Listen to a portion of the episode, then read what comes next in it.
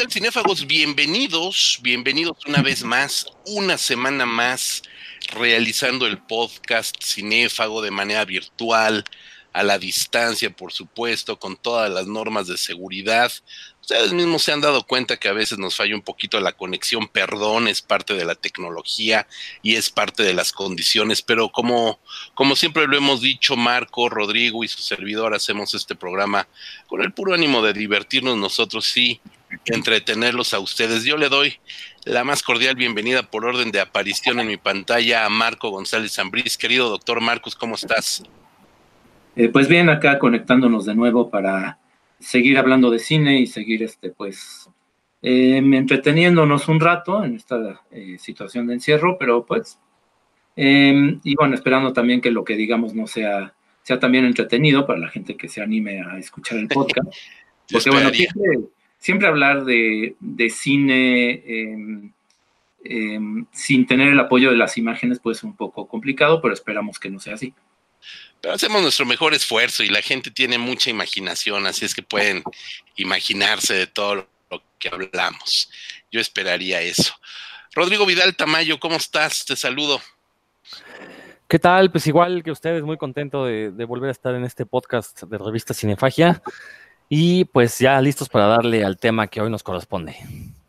Listos para darle al tema que hoy nos corresponde. Estamos grabando esto hoy 17 de mayo, domingo 17 de mayo, y recalco la fecha porque vamos a hablar de una película mexicana que eh, para bien o para mal, no lo sé, y a lo mejor trataremos de dilucidar un poco esto en el transcurso de este programa, cambió a la industria del cine mexicano, por lo menos la percepción del cine mexicano, ya ha entrado este nuevo milenio.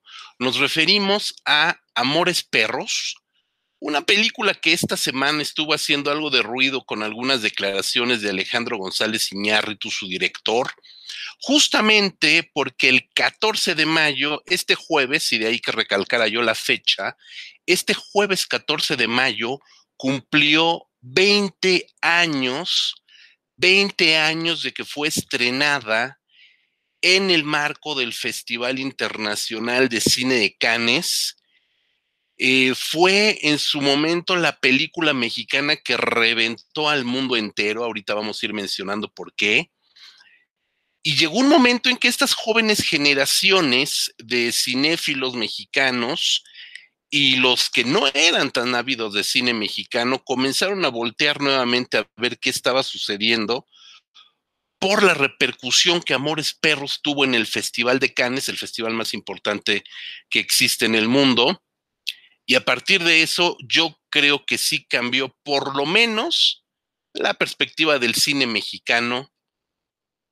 Ya lo dije, para bien o para mal, no lo sabemos. Y yo quiero abrir este, esta charla, debate, este análisis, estas reflexiones acerca de Amores Perros. ¿Quién dice yo? ¿Quién se avienta primero? ¿Quién alza la mano? El mismísimo doctor Marcus brinca a la escena, salta desde la tercera cuerda. Venga, Marcus. Bueno, es que acabas de mencionar algo, ¿no? Que se dio a conocer en festivales internacionales. Eh, Cannes fue, pues, creo que el más importante, pero también estuvo en muchos otros, ¿no? Tuvo una corrida en festivales eh, bastante amplia. Hubo por ahí una controversia incluso en el, de, en el Festival de Edimburgo por las escenas de peleas de perros, que primero porque no creían que fueran simuladas, aunque ya después se explicó con un detrás de cámaras que pues todo era, este, todo era fingido, eh, y segundo, porque pues los animamantes de, Escocia, ¿no? Donde se hace este festival, dicen que no es permisible mostrar ese tipo de escenas de crueldad animal, incluso en, dentro de la ficción, ¿no? Este, estás explotando el tema de las peleas de perros, lo estás glamorizando, etcétera, etcétera. Este, Iñarrito tuvo que dar un par de entrevistas, incluso en ese momento.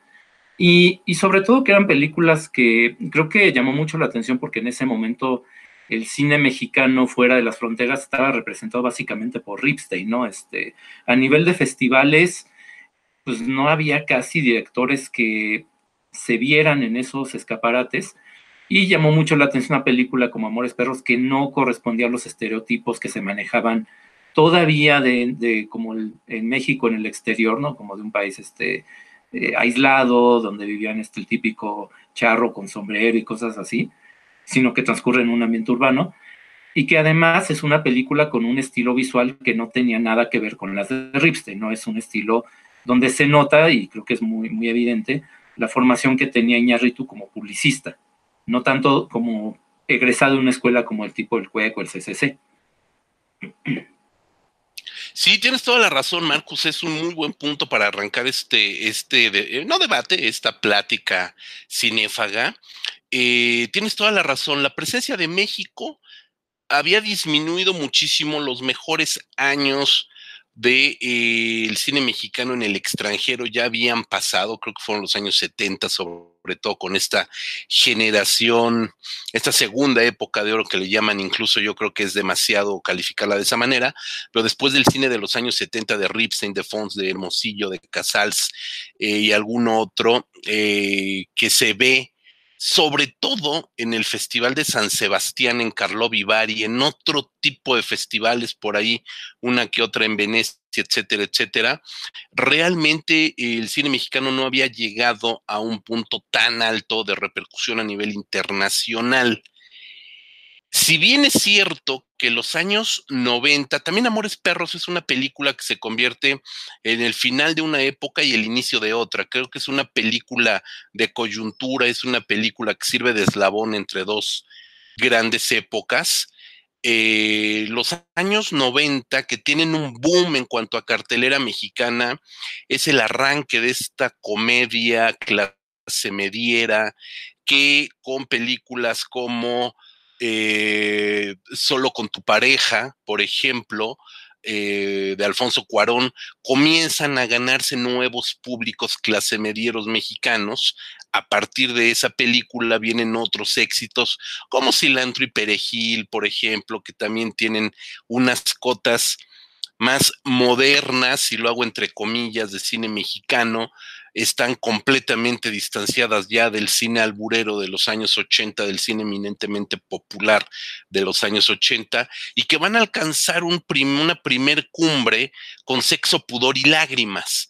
¿no? Serían como estas películas, estas tres películas que conforman también esta especie de comedia eh, clase mediera mexicana.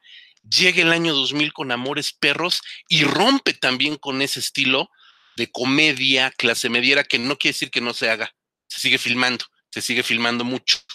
Pero Amores Perros también se desmarca de ese tipo de cine.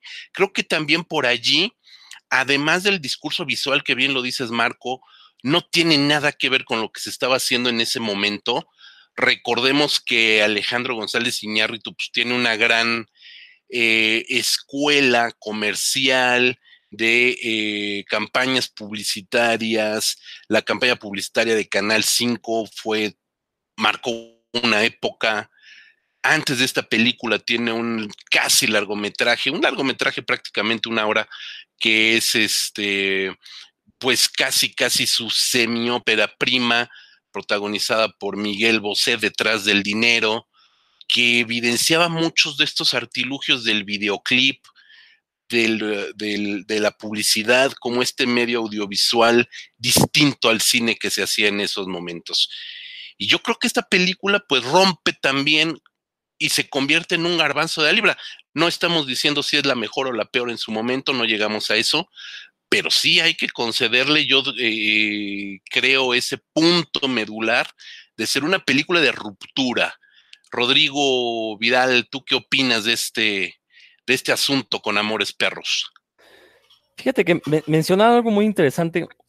Si bien películas como Solo con tu pareja, Sexo, Pudor y Lágrimas y todas las que se hicieron antes de Amores Perros, que fueron éxitos de taquilla, eh, y, que, como bien dices, ¿no? Era un cine clase mediero, sobre todo muy aspiracional, porque presentaban una clase media alta, eh, que los que somos clase media baja, pues es a lo que aspiramos, ¿no? Ojalá, ojalá nosotros nos viéramos reflejados en ese cine.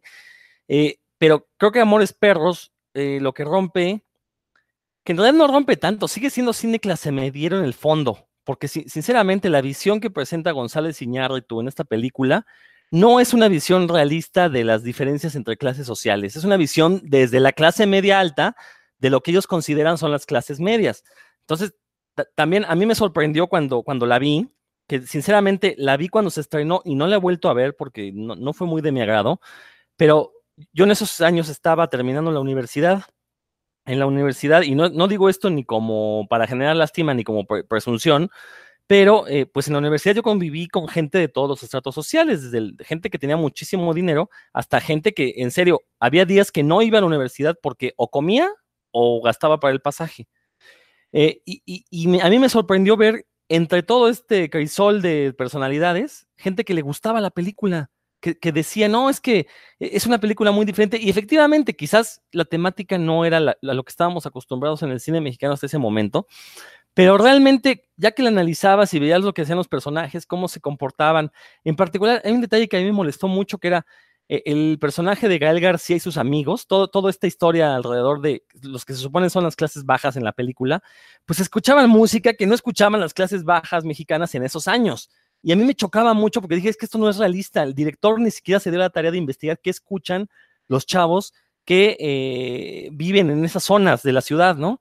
Entonces, a, a mí se me hizo muy, muy interesante esta cuestión de cómo esta película presenta un México muy diferente a lo que nos había presentado el cine mexicano hasta esos años, que recordemos, hasta antes de Amores Perros, las películas mexicanas o eran estas comedias clase medias aspiracionales, o eran estas películas truculentas acerca de lo jodido que estábamos los mexicanos. Y Amores Perros hace una mezcolanza de ambas. Entonces presenta unas clases bajas a las que las clases bajas quisieran aspirar a que sus vidas fueran así de interesantes, ¿no? Que eh, eh, presentan una clase media a la que también, ojalá nuestras anodinas vidas clase medieras, pues fueran tan interesantes como las de los personajes de, Amores Perros. Y las clases altas lo mismo, ¿no? Que sus vidas tuvieran algo de interés, como nos lo presenta González Iñárritu. Entonces, no deja de ser un cine clase mediero en la visión del director, ¿no? Y, pero, pero en serio, algo que me sorprendió mucho es cómo la gente a partir de Amores Perros empieza a respetar el cine mexicano de ese estilo. Y es lo que permite que González Iñárritu, la póster, bueno, se fuera a filmar a Estados Unidos y ganara premios Oscar y fuera reverenciado como el gran director mexicano, cuando en realidad, y aquí a lo mejor me van a linchar, yo siento que nos está vendiendo espejitos. Y ahí le voy a parar y después continúo. está increíble, está increíble. Sí, sí, eh, puede ser muy, muy cierto, muy cierto. Yo quiero escuchar eh, qué, tiene que decir, doctor Marcus, acerca de esto. No, es que mencionó, bueno, cerró su comentario, Rodrigo mencionó esto de que es como un vendedor de humo, de espejitos, y ahí yo coincido mucho, siento que es mejor vendedor que cineasta. Eh, tiene un don para la promoción que creo que muchas veces opaca lo que hace incluso a nivel de, cine, ¿no? Aunque bueno, eh, tiene mucho, mucho que ver la aceptación que tuvo, bueno, hablamos de, festivales internacionales, pero también en México fue un éxito de taquilla, eh, gente de todo tipo, todos los orígenes también la, eh, fue como una revelación de que el cine mexicano no tenía que ser aburrido o vulgar o, barato, como, como el video home o como este tipo de cosas, que podía ser algo vistoso, entretenido, pero es que sí, efectivamente, si ves el, el este, analizas y ves más a fondo, más allá de la narración, su descripción de los estratos sociales es casi como de nosotros los pobres, ¿no? Es este, aunque no es, a lo mejor no es tan maniqueo, ¿no? no Ismael Rodríguez era mucho de eh, los pobres sufren pero son buenos, los ricos tienen ventajas pero son como que fríos y medio maquiavélicos en el fondo. Aquí como que agarra más parejo en Amores Perros y es como pues, los pobres también tienen estos pleitos entre hermanos a punto de matarse entre ellos, ¿no? Aunque sí se ve bastante falso, ¿no? Eso sí coincido, que si ves este, la descripción eh, de los personajes de ambientes, sí se nota mucho esto que comentaba Rodrigo, que es una visión de alguien de clase media alta, a lo mejor tirándole incluso más alta, que este, y que no conoce también el arrabal que está describiendo en media película, ¿no? Que es este, la parte de Octavio y Susana, eh, y Ramiro, ¿no? Que es el hermano, eh, el tercero ahí en Discordia, en esa historia. Eh, y la parte de, del final del Ecoloco, ¿no? Que bueno, es el chivo, el, personaje, pero pues creo que el, el, mote de Ecoloco le queda mejor el personaje porque está demasiado exagerado, ¿no? La caracterización es, está, creo que pasa el límite de la caricatura, ¿no? Eh, y es que, y, por, por, otra cosa también, que creo que em, en su momento se comparó la película con Pulp Fiction, ¿no? que también son como tres historias entrelazadas. No es que, bueno, Iñárritu y Arriaga siempre dijeron que no, que ellos tenían otras influencias. Eh, no es que no, yo creo que sí podemos creerles porque ese tipo de historias, de narrativas desfasadas y de historias que tienen varios personajes sin un, protagonista claro, se han practicado desde hace mucho tiempo, ¿no? En literatura, en el cine. Eh, está viendo recientemente una película de los años 30 que se llama If I Had a Million, si yo tuviera un millón, que son como varias pequeñas historias entrelazadas a partir de un, un millonario que decirle, dejarle su fortuna a varios personajes, ¿no? No era algo nuevo, pero en esa época, justamente por Tarantino, por Robert Altman, se estaba como que poniendo nuevamente de moda. Eh, bueno, Crash después pues, se ganó el Oscar por hacer algo muy parecido, ¿no? Eh, entonces, creo que tuvo ahí el mérito Iñárritu, a pesar de lo que hemos mencionado, esta cuestión maniqueísmo, de desconocer bastante de lo que está describiendo, de meterse en una corriente narrativa que está funcionando en el momento. Eh, no, a la gente yo creo que sí le sorprende mucho, sobre todo en México, ver que se hiciera una historia tipo Tarantino o tipo, bueno, la referencia de Pulp Fiction, pero en México, ¿no? Yo creo que eso le ayudó bastante a la película a tener una aceptación popular. Es decir, ah, mira, en México no tenemos que conformarnos con una historia tradicional, eh, obviamente escarbándole un poco, bueno, la literatura mexicana y en el mismo cine mexicano ya se habían hecho cosas más experimentales, pero no eran tan famosas, ¿no? No eran tan, tan conocidas, no era una referencia que la gente tuviera tan, tan fácilmente. Yo creo que eso le ayudó mucho y es que también eh, esto que decía yo que es un vendedor este, muy bueno, es muy bueno para promoverse, creo que tiene que ver también eh, con la facilidad que tuvo para el equipo creativo que tuvo. Tenía Rodrigo Prieto en fotografía, a Brigitte Broche en diseño de producción, a Martín Hernández en diseño sonoro. Entonces, tiene eso mucho que ver con la película también. O sea, la manufactura de la película sí es este. Em, sin ser tampoco una película muy costosa, pero desde ese accidente automovilístico al principio dices, ah, bueno, esto sí es creíble, ¿no? Sí es este, algo que no se compara desfavorablemente con el, con el cine extranjero. No si están de acuerdo con eso. Sí, sí, totalmente. Yo sí estoy de acuerdo contigo. Hay un punto importante también que mencionas y que redondeo. El equipo con el que se rodea Iñárritu, pues está encabezado ni más ni menos que por, eh, ah, se me acaba de ir el nombre, por Guillermo Arriaga como guionista, ¿no? Creo que eso también es algo que sabíamos o sabemos adolece el cine mexicano de guionistas, adolece de buenas historias.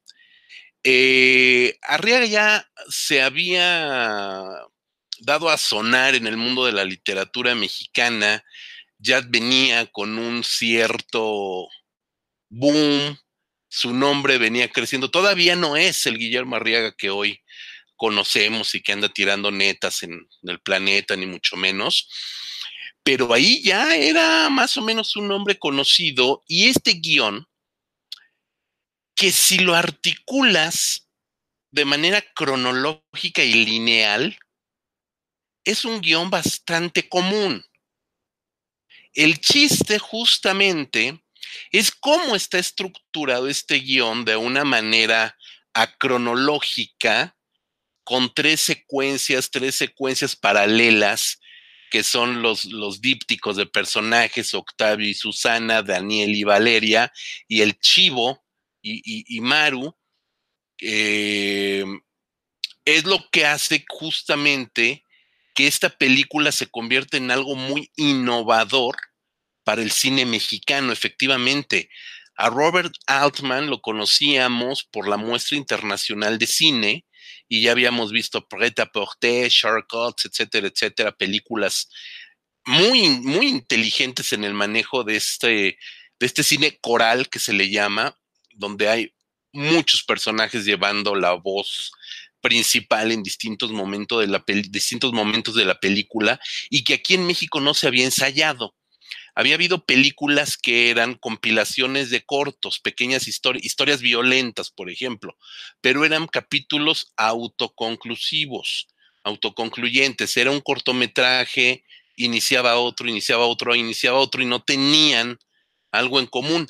Aquí lo que logran hacer Arriaga e Iñárritu, y, y, y, los dos, en realidad aquí sí es una película cuya autoría debe de dársela a los dos motivo que después fue la separación de Arriaga y de Iñárritu, que en algún momento este, el escritor decía, pues yo también soy el autor de las películas de Babel, por el amor de Dios, que, empezó a crecer de una manera desmedida la, la, la fama de Iñárritu, 21 gramos, Babel, y de algún momento a otro Arriaga comienza como a sentirse opacado, ¿no? Y aquí creo que sí, realmente ambos tienen mucho que ver en la estructura de estos, de, esto, de esta historia de Amores Perros y presentarla como algo innovador justamente en la manera en que está contada. Si hubiera sido una película común, corriente, normal, con el mismo estilo visual, este, videoclipero o este, publicitario, pues hubiéramos tenido un melodrama bastante simple, ¿no? A lo mejor contado sí en tres distintos momentos. Eh, por supuesto, como todas las películas que son corales, es irregular. Hay momentos muy irregulares en la película.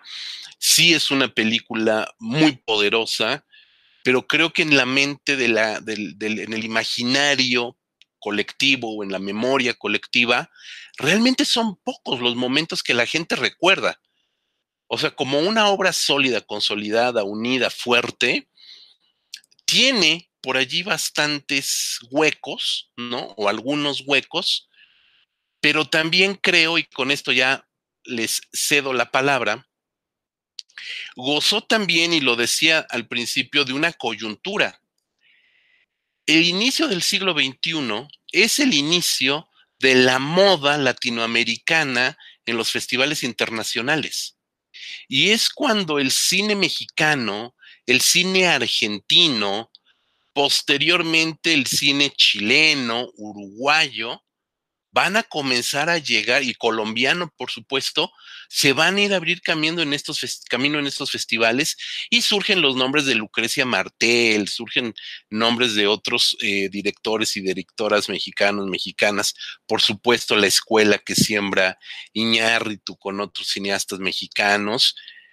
Y también goza de ser esta punta del iceberg de todo un movimiento que hay que decirlo en los festivales, son modas porque después viene la moda de cine asiático, la moda de cine iraní, la moda de cine nórdico, que de algún momento u otro están en el candelero, ¿no? Entonces yo creo que Amores Perros también gozó de que en este momento, porque aparte hay que decirlo, ganó el premio, el gran premio de la crítica en la semana de Cannes, el máximo premio mexicano que había tenido en el Festival de Cannes, excepto la palma de oro chiquita, la palmita de oro a El héroe de Carlos Carrera.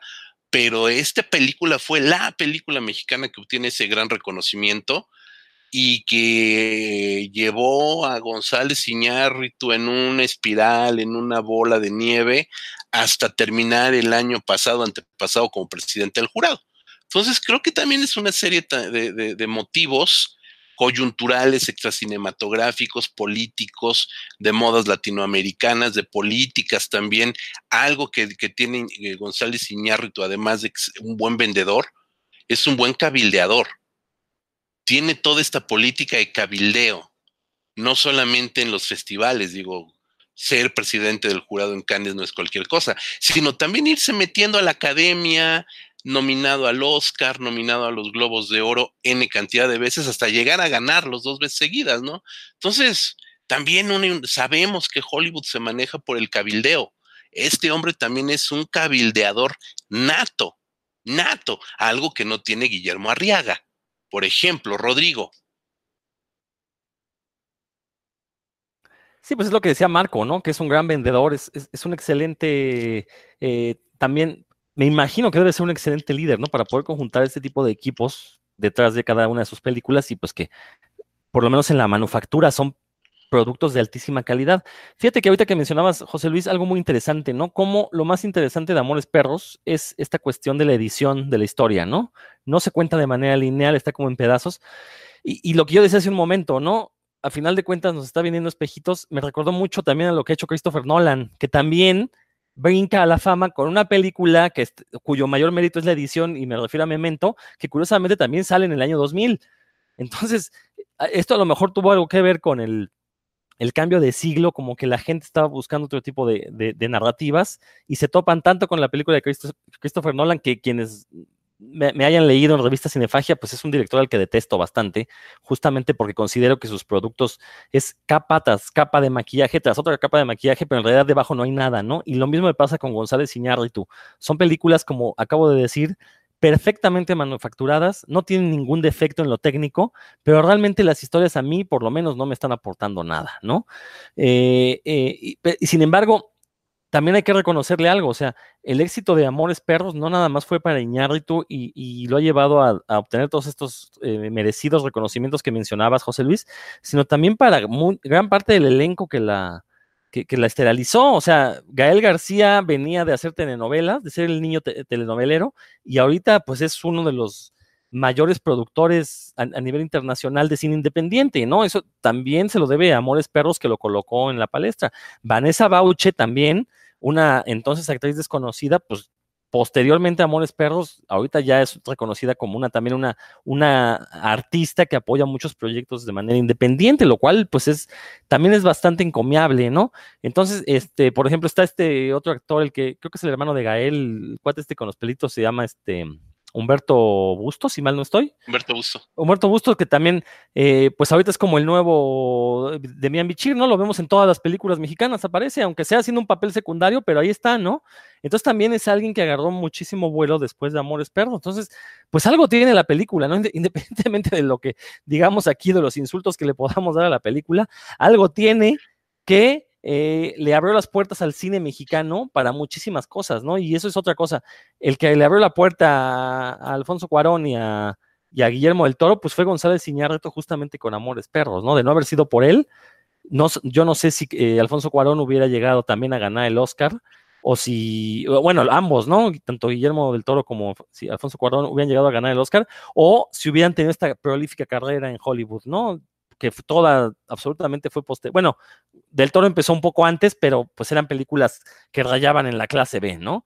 Y es posterior a que se descubre Amores Perros que ya le empiezan a dar muchos mejores presupuestos, que también el mismo Del Toro empieza a, juntarse con gente eh, mucho más capaz para hacer sus proyectos y bueno, todo culmina en que ganan el, eh, el máximo galardón que entregan las taquillas estadounidenses, ¿no? Y de manera seguida, o sea, fueron también eso muy importante, los tres de manera seguida. Sí, Mimic es del 97, que fue el, primer pasito del bendito del toro en, Hollywood.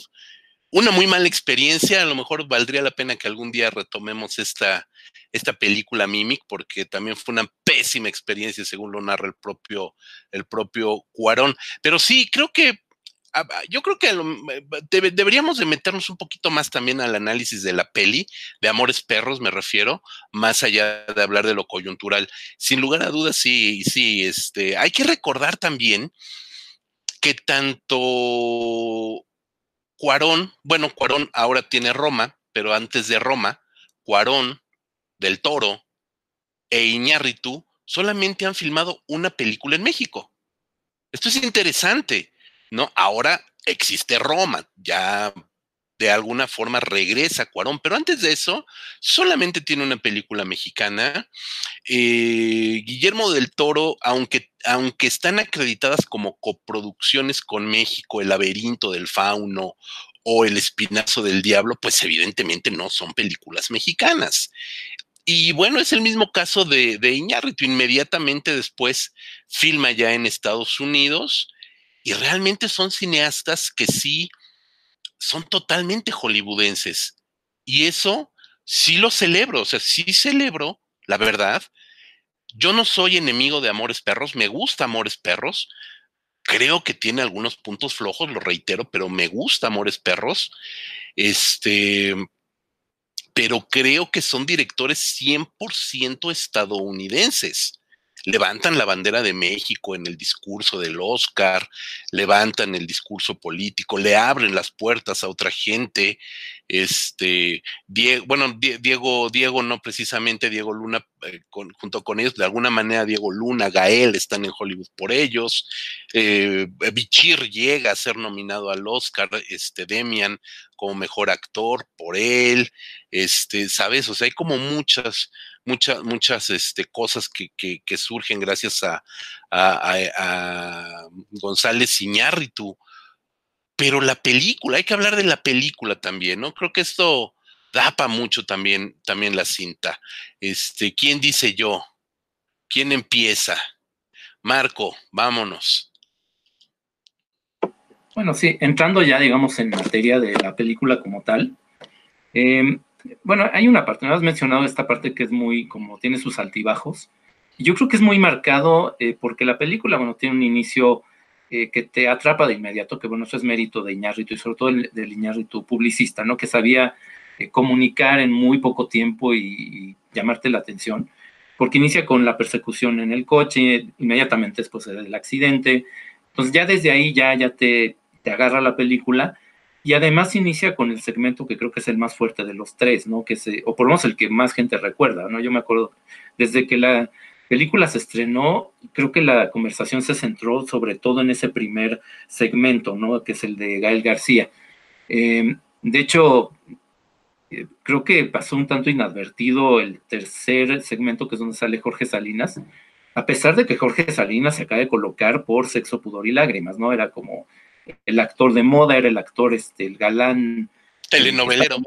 Sí, sí, además, ¿no? Este, tenía ya ese, ese nombre, aparte de ser de, telenovela, y sin embargo, em, se recuerda más ese primer segmento, creo que es el que dramáticamente funciona mejor, a pesar de estas cuestiones de ambientación que hemos mencionado, ¿no? Es como el que, el que más recuerdas, el que tiene más giros en la trama que hacen que te involucres en lo que está pasando, Em, y en cambio, el siguiente, que es el de Daniel y Valeria, el de la modelo y este, el perrito que se esconde en la, en la duela del departamento y todo esto, de entrada parte de una premisa más telenovelera, ¿no? Esto del eh, señor casado que está a punto de irse con la amante, ¿no? Ya desde ahí está como que eh, sobre un, terreno no tan firme, pero además creo que esa parte de la película es donde se, se cae más la, el ritmo de la narración es donde se empieza a alargar. La película dura dos horas y media, ¿no? Son, digo, no, no es una película tampoco muy, muy ágil.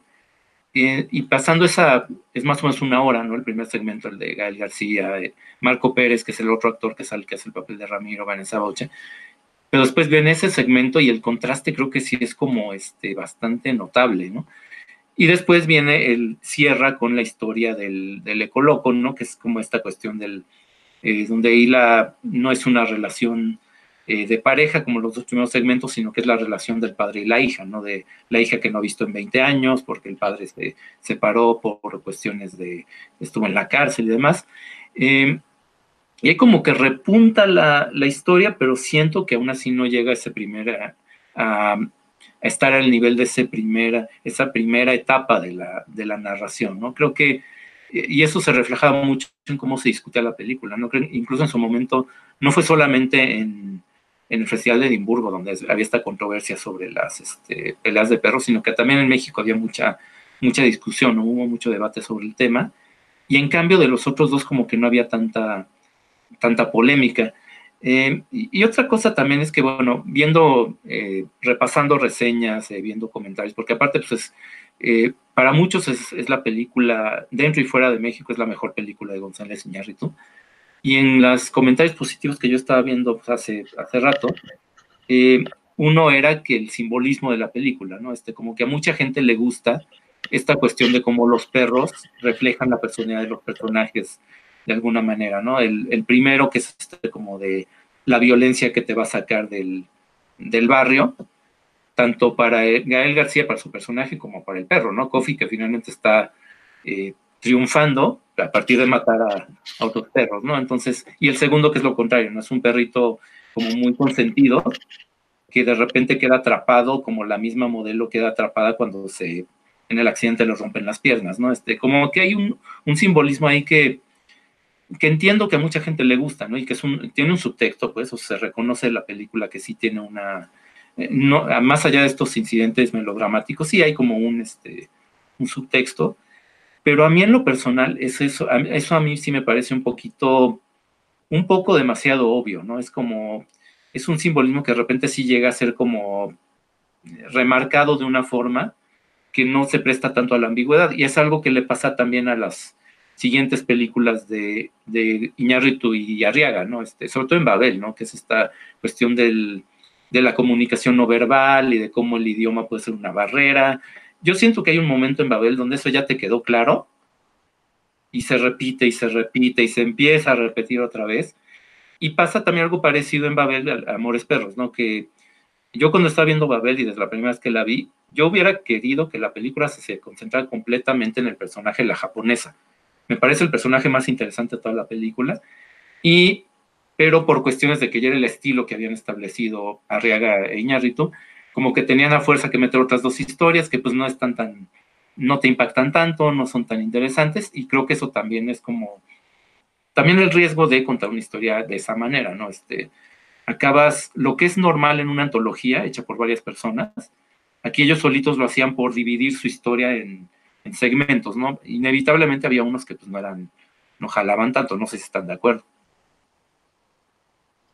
Sí, completamente, sí, sí, sí, sí. Creo que hay un asunto, creo que abusa un poco, y aquí tendría que ser eh, culpa también del guionista, que em, esta teoría del caos, de que el aleteo de una mariposa aquí provoca un huracán en el otro lado del mundo, lo llevan de un extremo muy bien pulido, que es justamente el choque en Amores Perros, y cómo ese choque cambia la vida en distintos niveles, y niveles socioeconómicos, niveles físicos.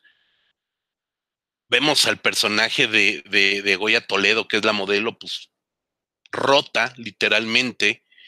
Vemos el personaje de, de Gael García Bernal roto hacia el final de la película, madreadísimo vemos esas fracturas físicas, corpóreas, que son inevitables, que son parte del acontecer.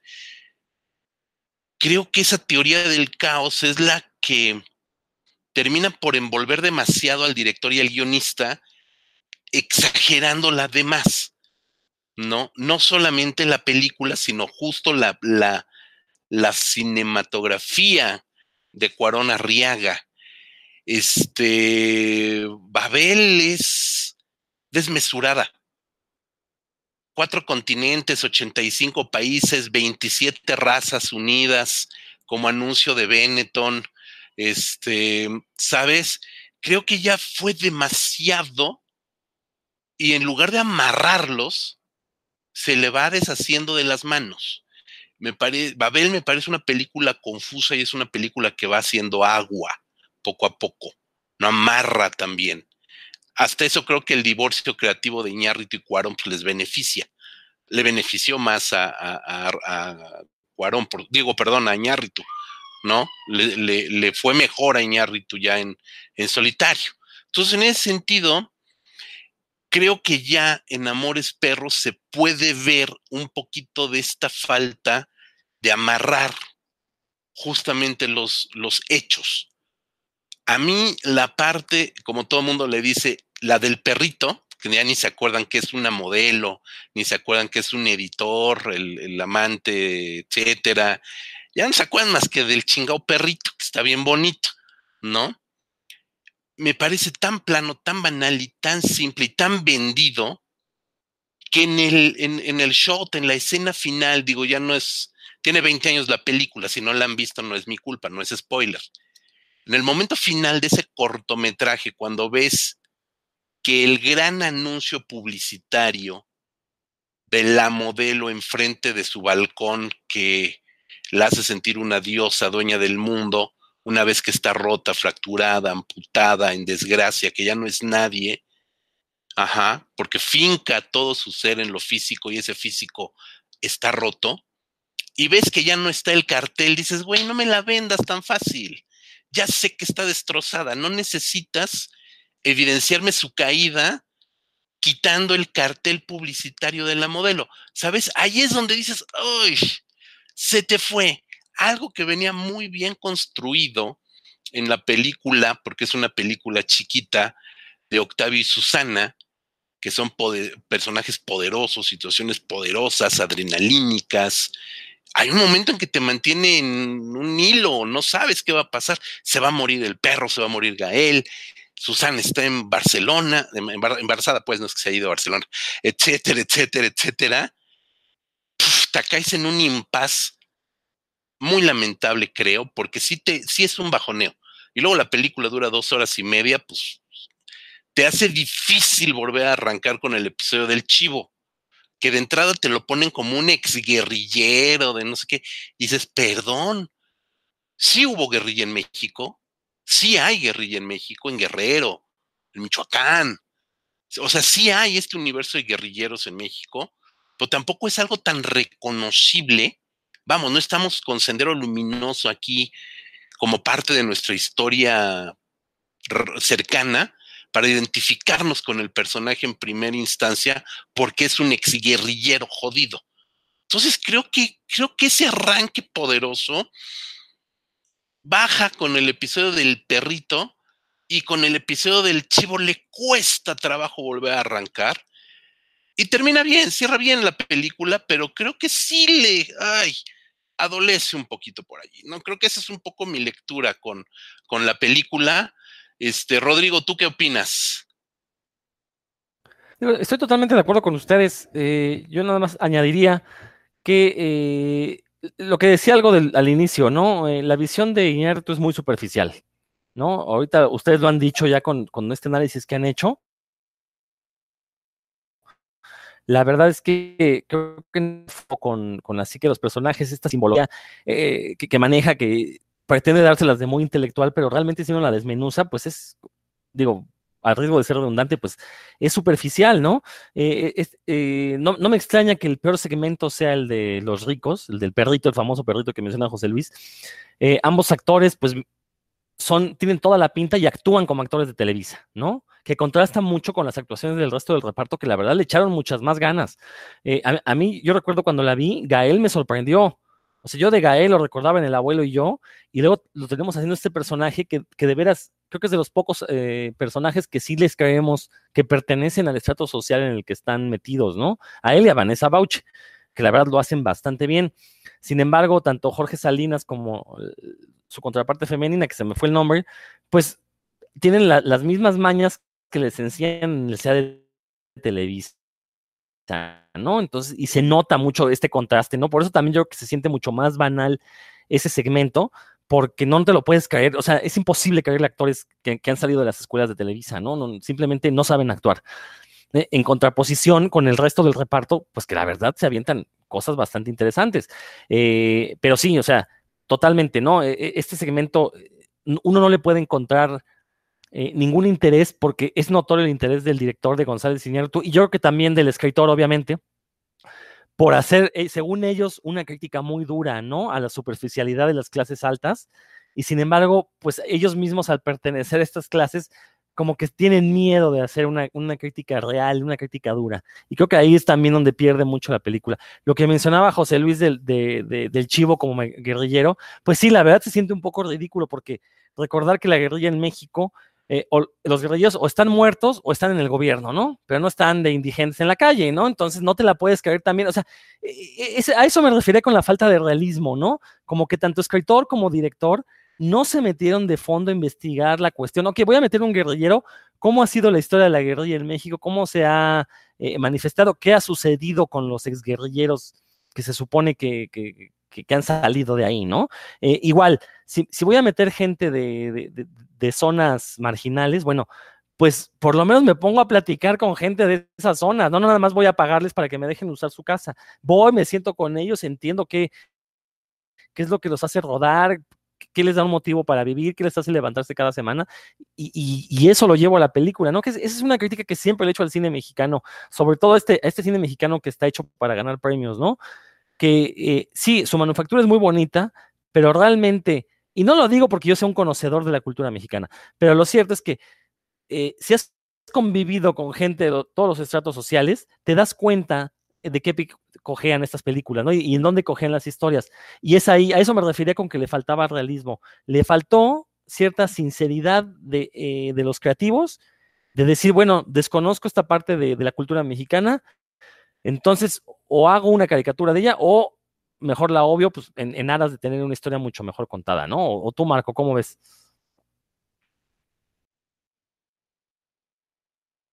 Sí, eh, justamente es que yo me quedé pensando y tiene mucho que ver con lo que estás mencionando, esta cuestión de la música, ¿no? Eh, me quedé pensando, ¿qué música escucharían los personajes de Octavio, Ramiro, Susana? Y, yo realmente dudo que sea la que sale en la película, ¿no? Porque el soundtrack este, está lleno de, no sé, Ilia Curiaquian de Valderramas, este, pero por una cuestión de que ahí la supervisora musical Lynn Feinstein, que es apodada Lynn Frankenstein por muchos, y, y ahorita voy a mencionar que no es nada más por el, el nombre, eh, en esa película es como se consolida como supervisora musical el supervisor musical de una película es el que decide qué canciones van a entrar como parte de, la narración o de la película, ¿no? Entonces ella, y hay una historia muy conocida que le llamó a Gustavo Santolaya, que es este músico y productor argentino, y Santolaya, que había trabajado con muchas bandas, Café Tacuba, Ilia Curiaki, etcétera, fue él como el que reunió a todo ese tipo de, bandas. Y sí, efectivamente, tú ves la, película y sí te brinca mucho, ¿no? Que los personajes, que el personaje la modelo vaya en su coche oyendo a, a Titán, ¿no? Por ejemplo que los, estos chavos de la periferia, en vez de oír rock urbano, oigan este, el hip hop que en esa época apenas estaba empezando a escucharse con control. Era el, ska. El ska, sí. Lo que estaba de moda en chavos era el ska en, el 2000. Sí, y es que, pero es que no encajaba como dentro del, de ese, ese ambiente de productores en el que entraba Santaolalla y Lynn Feinstein. Eh, y que bueno, para mí sí es una, un, un defecto de la película, no tanto porque te saque de la, de la, de la película o porque los intentos por ser irónicos de repente no funcionan. ¿no? Hay una escena donde se oye em, La vida es un carnaval de, Sonia, de Celia Cruz, que de alguna manera se puede decir, bueno, se justifica porque es diegético, es decir, forma parte de la narración porque es música que se oye en un antro. Pero al mismo tiempo la letra obviamente contrasta con la situación y se siente como una ironía muy, muy forzada. Y es algo que se volvió como marca de fábrica de Lynn Feinstein en, en todas las películas donde ella interviene como eh, supervisora musical, ¿no? Este, creo que el apodo de Frankenstein sí tiene mucho que ver porque muchos de sus soundtracks, de los que ella supervisa, sí se sienten como retazos mal cocidos, ¿no? Son soundtracks donde te encuentras lo mismo rock mexicano que rock argentino y de repente una cumbia y de repente salsa y luego hip hop y ahorita sería reggaetón, entonces, y de repente sí se siente como muy forzado, lo que es lo que llaman en Estados Unidos needle drop, ¿no? Que es esto de que meten una canción no tanto por reforzar la, atmósfera o una, una cosa de ese estilo, como lo hace Scorsese, el mismo Tarantino, este, Sofía Coppola en sus películas, sino más bien porque la letra te da un comentario, un contrapunto con la imagen, ¿no? Y, y tenemos ejemplos recientes, pues medio desafortunados, ¿no? Por ejemplo, Captain Marvel, cuando se oye la canción de I'm Just a Girl y está ya peleando, es como demasiado obvio, ¿no? Es como, no, este, ahí ya, ya, ya se vuelve demasiado evidente lo que estás tratando de hacer y lo que puede ser un chiste bueno, un buen comentario, pues ya que más bien como en lo, como ya en lo, en lo, pues en lo burdo, ¿no? Este, y para mí, por ejemplo, eso es una herencia de Amores Perros que pues a mí me parece así desafortunada, ¿no? Porque bueno, a raíz del éxito de la película, Feinstein la vuelven a llamar y llamar y llamar para hacer más películas y la encuentras en películas como Todo el Poder, etcétera, donde ya se vuelve muy recurrente, ¿no? Y justamente lo que digo, no meter géneros populares sin que tenga nada que ver con los personajes y además con letras que quieren ser alusivas, pero como que no, no funcionan del todo. Y, que se convertiría en una modita, como bien dijiste, en, distintas producciones, ¿no? Yo recuerdo Perfume de Violetas, que sale al año siguiente de Amores Perros, que también no te creías que las chavas escucharan a las ultrasónicas, ¿no? O sea, no, simplemente no, o sea, uno, uno que está metido en el, en el mundillo eh, de la cultura subterránea mexicana, lo ves y en serio te choca, o sea, te brinca mucho, ¿no? Este tipo de situaciones. Ahora, la, cuestión de Gustavo Santoloya, pues también, también se volvió como el músico de moda en el cine mexicano y también brincó a Hollywood. Y, creo que también fue a partir de Amores Perros, ¿no? O sea, también justo este, digo, volvemos al, tema de cómo la película fue un parteaguas, pues para muchísima gente, ¿no? Pero, pues, hay que reconocer, o sea, Claro, fue un parteaguas porque estuvo perfectamente planeada para ser eh, ganadora de premios, ¿no? Es, una película mm, perfectamente maquilada para generar ese impacto en la crítica, ¿no? Y, permitirle ganar premios. O a lo mejor estoy diciendo una, tontería, ¿no, Marco? Es que, de hecho, sí, creo que es, esa parte de la mm, habilidad que tiene Iñárritu para colocarse, para venderse, esto que estamos discutiendo de la música, bueno, pues es que evidentemente también le ayuda a nivel internacional a la película, ¿no? Este, en los críticos de cine de Francia, Suiza, Escocia, eh, Japón, pues no van a entender esto que estamos mencionando, ¿no? De que pues, es que ese personaje no va a ir a esa banda en ese momento, ¿no? Pues oyes una música que te complementa, en algunos momentos creo que llega a funcionar, ¿no? creo que la canción que más llegó a, colocarse fue la de Lucha de Gigantes, está en H Pop, que creo que esa escena ahí, ahí, por ejemplo, funciona. A lo mejor no tanto que sea creíble que la oigan, ¿no? A lo mejor puede ser, pero funciona porque te complementa la narración. Eh, pero bueno, son detallitos que a nivel internacional pues no percibes, ¿no? Este, como pasa mucho con el cine, nosotros aquí que vemos cine japonés, seguramente hay detalles que para un japonés este, pueden parecerle forzados, pueden ser cosas como para exportación, y aquí no suena como de lo más natural, ¿no? Por desconocimiento normal de, lo que estamos consumiendo. Eh, y otra cosa también es que creo que eh, porque hemos mencionado mucho a Del Toro y a Cuarón, creo que tuvo la suerte también Iñárritu de que fue en realidad el, tercero en llegar a, exportarse, ¿no?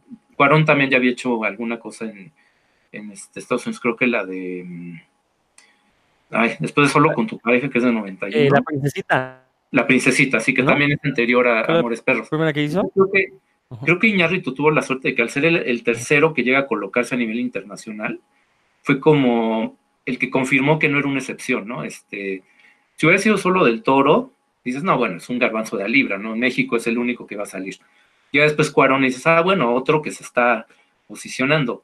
Y llega Iñárritu y la rompe con una película exactamente como dices, hecha para colocarse en festivales, con un discurso que a lo mejor nos puede parecer un simbolismo a lo mejor fácil, pero que a mucha gente le llega y que la convence, fue como fue como lo que se necesitaba para que ese cine mexicano se consolidara ya como tendencia, ¿no? Fue como, ah, mira, pues no es, no es uno, no son dos, son tres directores que este, están, que tienen la capacidad de posicionarse en Hollywood a esos niveles.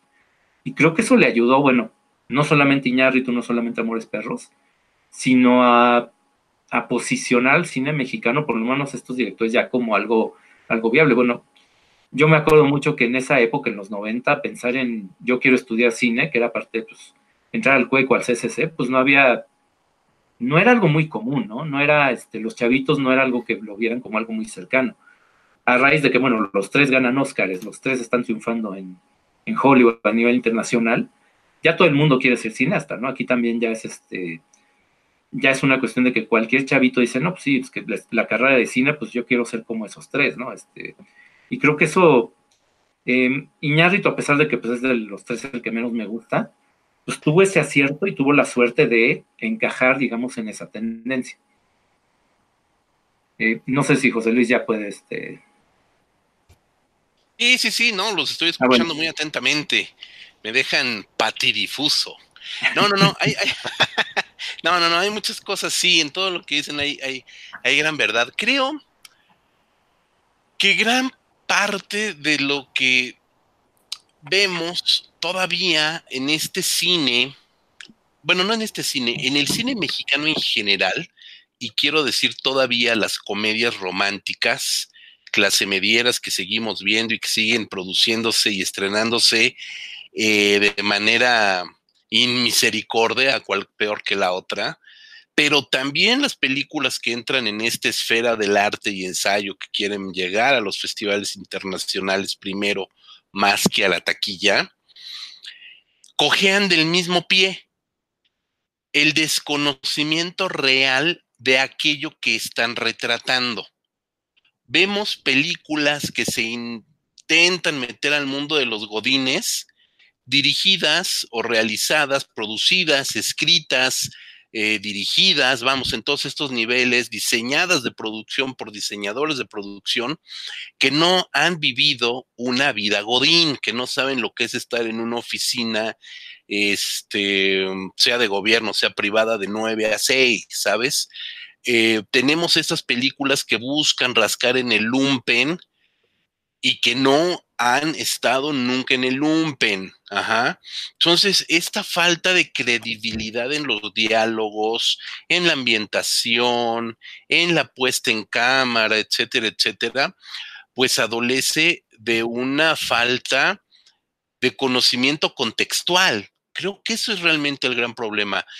Si hoy por hoy tenemos películas como nosotros los pobres y ustedes los ricos que siguen gustándole a la gente, es porque hubo un grupo de gente que se les hacía llamar este, dialoguistas, ajá, y que Juan García el Peralvillo, que aparte es uno de los actores de la película, eran, eran literatos, eran escritores, eran investigadores, era gente de letras, que además iba a conocer el barrio, a conocer a la gente.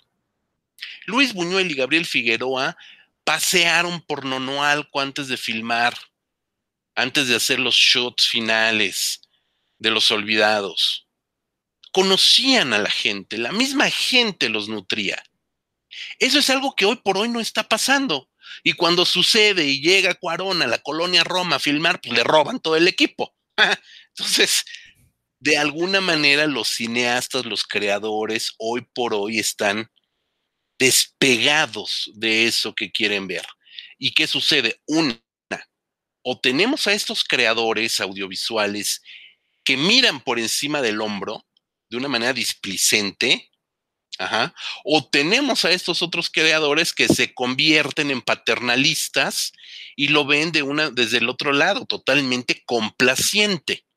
Entonces, desgraciadamente es algo que sigue sucediendo en gran parte de las películas de géneros populares, sean dramas, melodramas, comedia romántica, comedia, etcétera, sigue sucediendo este gran problema del desconocimiento. Y aquí bien lo mencionan, bien lo mencionan. Evidentemente, además del ska, como bien menciona Rodrigo, este, Octavio y Susana, Gael y Vanessa Bauche tendrían que estar escuchando cumbia, tendrían que estar escuchando salsa, tendrían que estar escuchando este, sonideros. sonideros, por supuesto. Ajá. Ese es el, o sea, pues sí, Nacha Pop suena poca madre en el, en el, ¿cómo se llama? En el soundtrack. Y la película, digo, la canción está bien chida con la película y todo, ¿no? Macha con la concepción de importación, de venta de un producto terminado para lanzar un soundtrack, que el soundtrack también es algo que en México es nuevo, nuevo de hace 20 años, pero que es nuevo. Entonces, pues también se, se entiende por allí, etcétera, etcétera.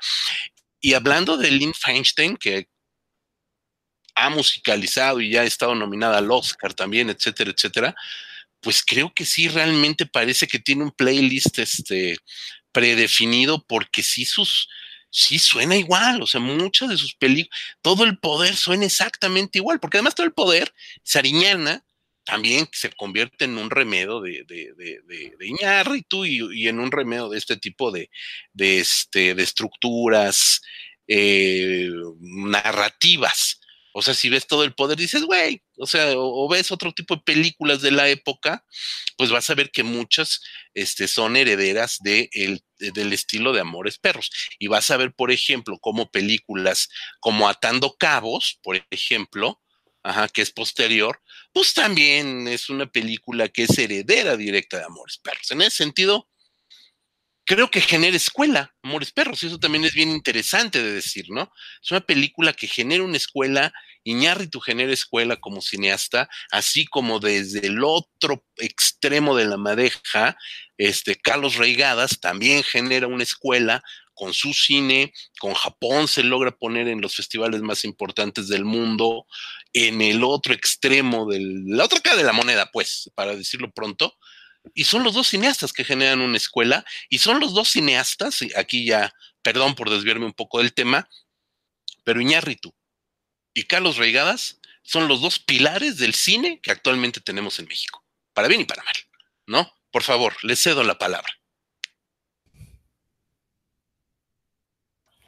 Sí, bueno, es que nada más quiero mencionar algo sobre que tiene que ver con el soundtrack y tiene también que ver con esta vocación de promoción, esta eh, facilidad para eh, promover un producto, porque me decías, bueno, el soundtrack, las canciones de Nacha Pop, etcétera, sí, evidentemente eran parte de una internacionalización y demás, pero aparte, bueno, se editó en su momento el soundtrack de Amores Perros, que son las canciones que salen en la película, y hubo un segundo disco que era el tributo a Amores Perros, ¿no? Que ya desde ahí te decía, este, a mí, a mí en su momento sí me brincó mucho eso, ¿no? Que es este, músicos de rock ya consolidados o que estaban en vías de serlo, Julieta Venegas, eh, Café Tacuba, etcétera, haciendo canciones en homenaje a una película que, se, que acaba de salir, ¿no? Es como, a ver, espérame, este, eh, una película para que se concilie, para que se consolide, para que realmente forme parte del imaginario colectivo, pues tiene que pasar cierto tiempo, ¿no? Este, solamente hasta después te enteras que realmente o confirmas si la película realmente se colocó a esos niveles, ¿no? Pero evidentemente pues era parte de la promoción, ¿no? Era más bien este, pues vamos a sacar más videoclips, vamos a sacar este, eh, más ruido a la película, vamos a hacer más, este, eh, más publicidad, porque finalmente eh, sí se nota mucho la escuela de Iñárritu en ese aspecto, ¿no? Este, es una estrategia bien planeada, que yo sí recuerdo en su momento sí se me hacía hasta muy exagerado, ¿no? El tributo a una película, aparte de su primer largometraje formal, pero pues es parte también de la estrategia de venta, ¿no? Este, y algo que, también aparece ahí que está relacionado es esta cuestión y que es creo que lo que menos me gusta de la película, este automenaje que se hace Ñarrito metiendo sus comerciales de Canal 5 en la película. A lo mejor se puede justificar narrativamente, puedes decir, bueno, a lo mejor los personajes sí ven, este, ven la tele y están viendo, este, y sale el anuncio, ¿no? Pero sí se ve como forzado que sea el director haciéndose un homenaje a él mismo en su primera película de su a partir de su carrera de publicista, ¿no? Este, por lo menos a mí es como creo que lo que menos me gusta de la película, no sé si, si ustedes piensan igual.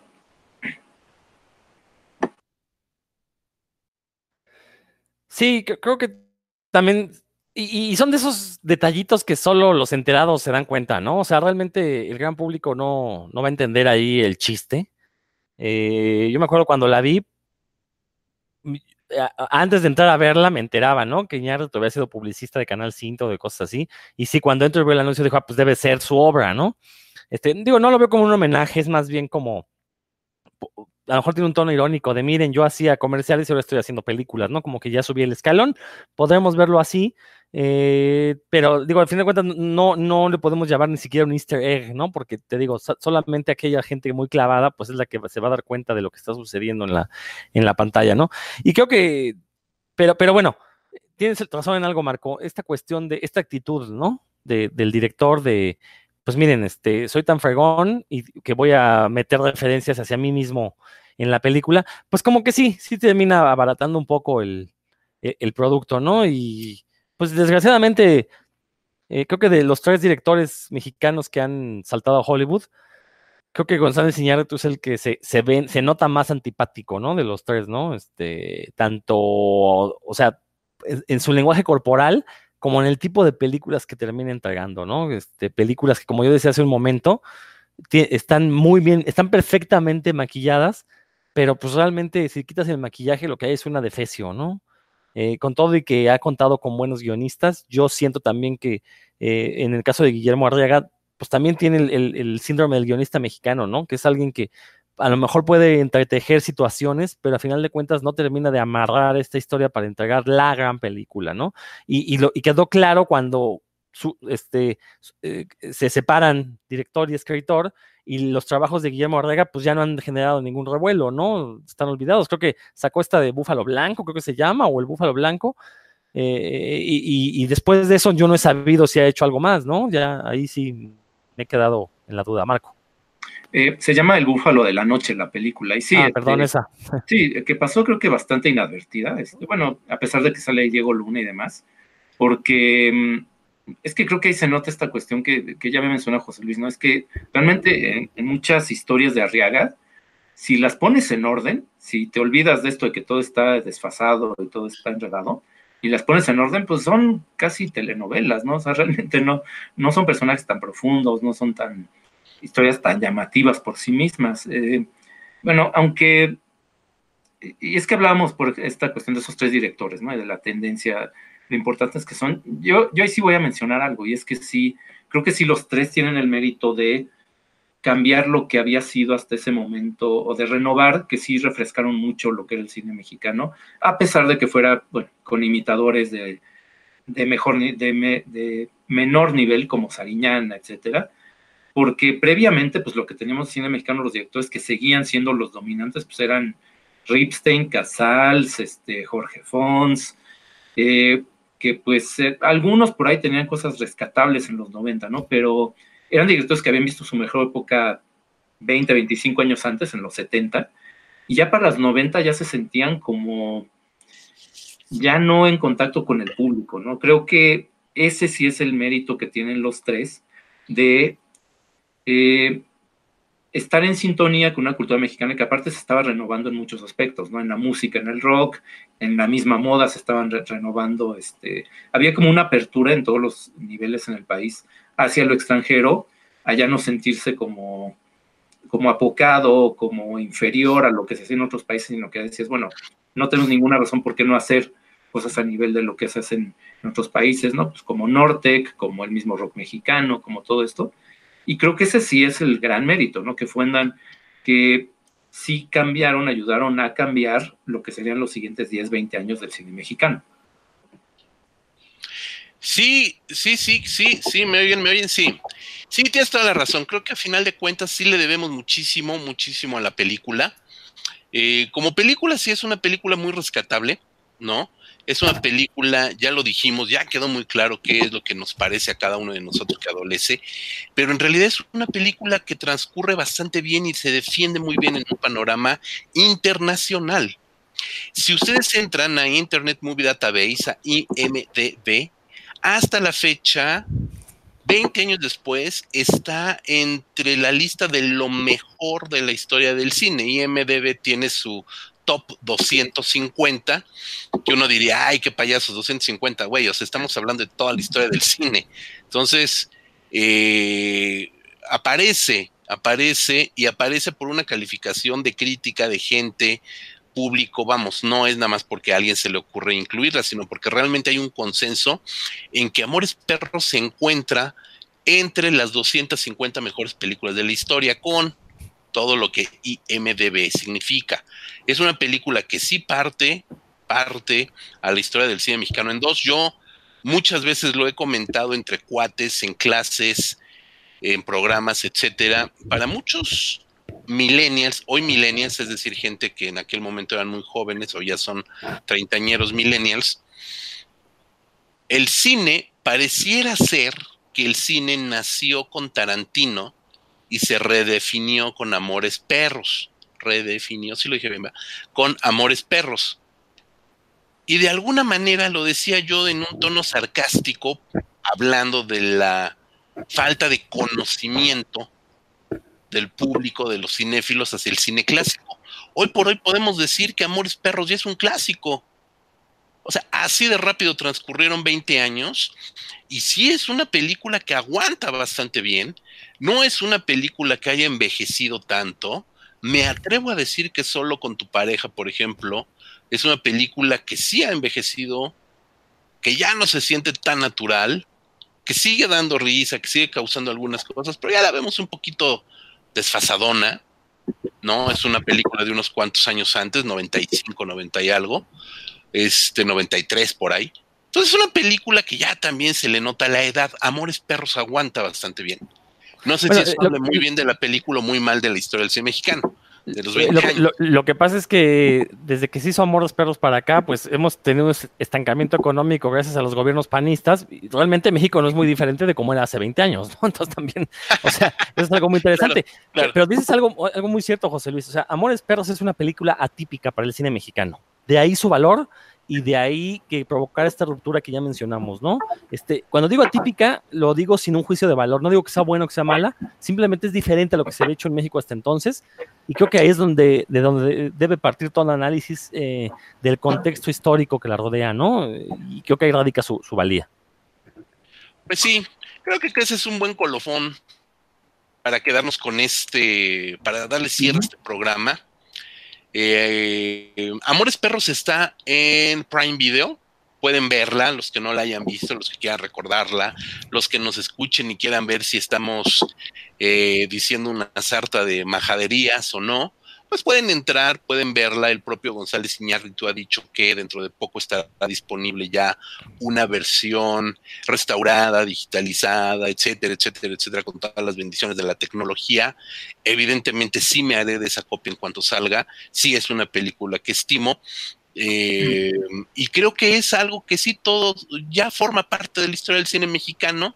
El tiempo, como siempre, se encarga de poner a las cosas en su justo lugar.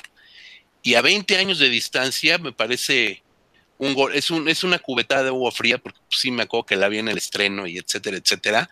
Este, creo que a 20 años de distancia, Amores Perros indudablemente se ha ganado su lugar en la historia del cine mexicano. Entonces, hay que ponderarla a la película, a la obra. La filmografía de Iñárritu pues, es digna de muchos otros análisis de todo tipo. Estamos hablando solamente de Amores Perros y como tal hay que concluir este programa. Yo creo que ya por mi parte ha sido todo.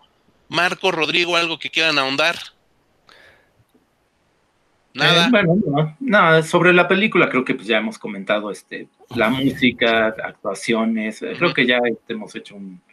Eh, tampoco queremos sí, no, aburrir, sí, no, que, no piensen las que están oyendo esto que nos vamos a aventar todavía otra hora hablando de...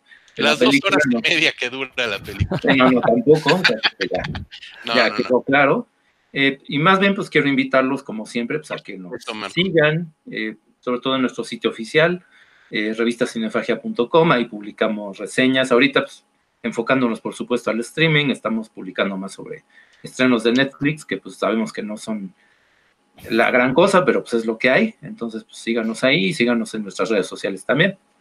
Así es, www.revistacinefagia.com, nuestro sitio web, como dice Marco, a cuentagotas, pero ahí estamos trabajando todavía en estos momentos. Redes sociales, Facebook, Instagram, Twitter, revista Cinefagia, ahí nos encuentran, por supuesto en Spotify, en iTunes, en Himalaya, en Google Podcast, pueden encontrar este podcast y todos, todos, todos los episodios anteriores y un proyecto bien padre de Rodrigo Vidal Tamayo que es puros cuentos, Rodrigo. Así es, un podcast dedicado a la cultura ñoña, dígase cómics, películas relacionadas con cómics o películas que les gustan a la gente que lee cómics, eh, literatura también ñoña, terror, ciencia ficción, fantasía. Por ahí tratamos de, darle eh, variedad para que no tampoco sea tan aburrido. Eh, procuramos también explicar todo, es decir, si ustedes no, no, son muy clavados en la cuestión de los cómics, bueno, procuramos ahí dar el contexto suficiente para que se entienda de lo que estamos hablando. Nos encuentran en el mismo canal de Cinefagia, en las eh, plataformas que ya mencionó José Luis. Ahí van a encontrar los podcasts de puros cuentos. Y bueno, pues eso ha sido todo por esta semana. Nos escuchamos la siguiente. Cuídense mucho, manténganse todavía en su sana distancia. Marco, Rodrigo, los abrazo desde acá. Cuídense mucho. Nos escuchamos la siguiente semana. Adiós.